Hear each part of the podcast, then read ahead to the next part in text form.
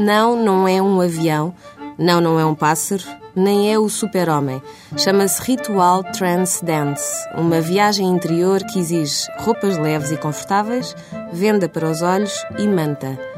Pode parecer estranho, mas não é. Todos os povos dançaram à luz das estrelas dos celtas aos nativos americanos, passando pelos curandeiros do Amazonas, em rituais para iluminar um caminho, honrar a lua, celebrar o equinócio, a natureza. E dançaram na escuridão, porque o xamanismo diz-nos que temos de ir à escuridão para ver a luz, ao nosso lado sombra, para conseguir clareza. Trance Dance recuperou estas tradições e hoje às nove da noite efetua-se uma destas viagens. O objetivo: dançar sem limites.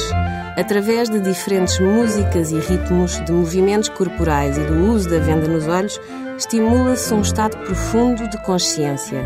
Esqueça a música trance e eletrónica. A experiência sensorial privada da visão vai fazer tudo. Tornamos-nos dança e a dança arrebata o dançarino.